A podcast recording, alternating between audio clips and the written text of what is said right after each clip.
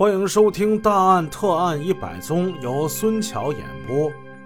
书接上回，上文故事我们说到，高颖跟小陈来到小百花跳舞，两个人摆好了姿势，在舞池中就跳了起来。别人呢都是一男一女，他这两个女人组成的这一对啊，就比较的显眼。周围的人看了呀，都投来。惊异、好奇的目光。没人看他还好，这一有人看他呀，高颖就感觉到心慌意乱，慌忙之中把小陈的脚给踩了。哎呀，你你怎么还踩人脚呢？你呀你慌什么呀你呀？哎，你在我家的时候不是跳的挺好的吗？陈姐，你看他们呢，他们老瞅我，我害怕。哎，你怕啥呀你啊？你不会，你不会不看他们呢？这话说起来很容易，但是做起来很难。高颖是很爱看别人跳舞的，人家跳舞显得那么的轻盈，显得那么的敏捷，感觉是一种美。他自己本身跳的不是很好，所以一直在模仿别人的动作，对他来说这是一种享受。自己什么时候才能跳的和他们一样呢？这一不小心，又出了岔子。这一次，他踩了一个男子的脚。哎呀！男子愤然的叫了一声。高颖穿了一双高跟鞋，这一脚踩的可是不轻。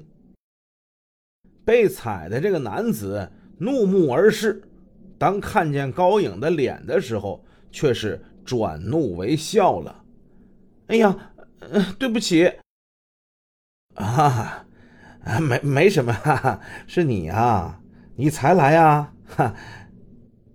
高颖含着笑点了点头，啊，跳吧，跳吧，啊，你现在大有进步啊，啊，跳吧，跳吧。这个男子友善的笑着，搂着舞伴走远了。小陈看见这个男子大概是有个三十六七岁，梳了一个大背头，蓄着两撇小胡子。虽然说长相一般，显得消瘦，但是却有一股机敏干练的气质。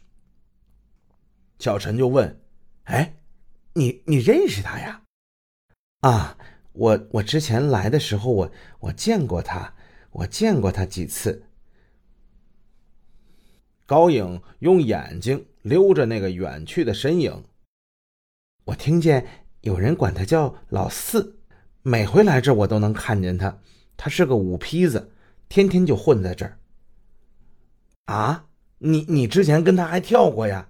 我没有，我之前跳的更不好了。我就是爱看他们跳，我我站在边上，他他注意过我，邀请过我两次。嗯，我都给拒绝了。哎，高颖啊，你看那个，那个跟他一起跳舞的那女的，烫头，烫了一爆炸头那个，那是谁呀？啊，那估计是他老婆呗。嗨，一看就能看出来。哎，你看这人一烫头，是精神啊。高，你要是烫一个头，保准比这屋里所有的女的都好看。嗯，哎呀，看得我都想躺了，真好看。小陈不再说了，又专心致志的带着他跳舞。可是此时，高颖却是心不在焉。小陈说的话让他感到得意，又感觉有那么一点伤心。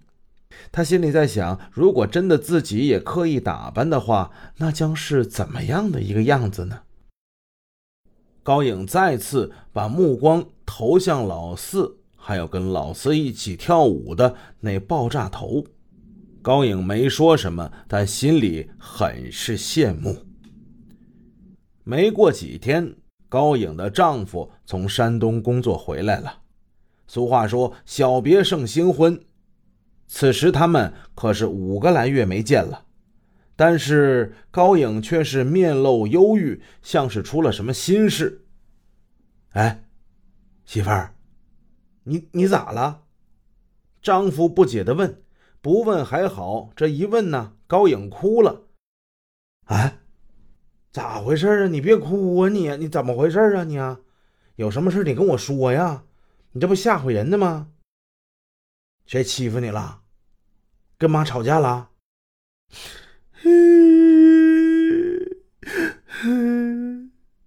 我前两天找那个算命的白瞎子给我算了一卦，他说我活不过三十五岁。她丈夫一听，差点没气乐了。嗨，就这事儿啊？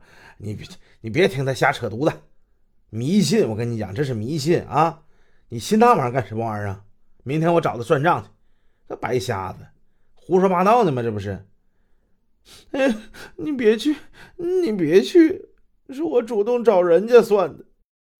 你说你怎么能信这些玩意儿呢？啊，一个大活人还能活不到活不到三三十几、三十五？不可能的嘛！你不是？不带信这些封建迷信这些玩意儿的啊！人家算的可准了，哼。高颖嘴上这么说，其实他自己都觉得荒唐。自己现在没病没灾，小小的岁数还没到三十，怎么就能死呢？而且自从他学会了跳舞，他感觉挺快活的。工作的乏累，带孩子的艰辛，还有因为丈夫外出带来的这种孤单寂寞冷，这一切都因为舞场上的愉悦而得到了补偿。此刻的他，如同来自闭塞山区的孩子，忽然就进到了一个高度发达的现代化大城市一样，那种贪婪的睁大眼睛想看这个世界究竟是怎么样的那种感觉，越来越强烈。现在每逢星期天他就来沈阳一趟，赶小百花下午的那一场，他跳到下午四点钟散场。再坐长途公共汽车回抚顺，连等车、再坐车、再到他们家，大概是两个小时多一点儿。所以他六点多一点儿就能到家，等于说是什么事儿都不耽误。他很遗憾，自己怎么就不生活在沈阳呢？如果在这个城市里头有个亲戚，是不是也好一点呢？要是有个亲戚的话。他就可以跳完下午场，再跳晚上场了。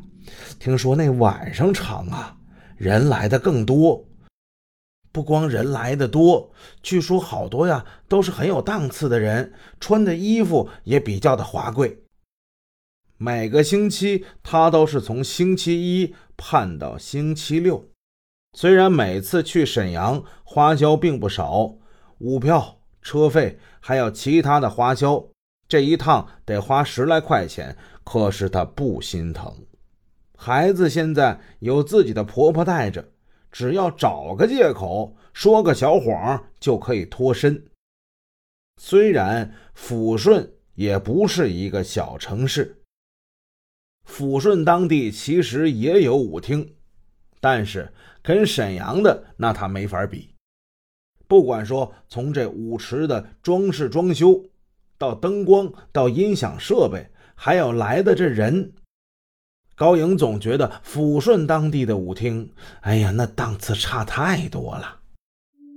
高颖近期雷打不动，每周周末必来沈阳，他跟这留着小胡子的老四，可就越来越熟了。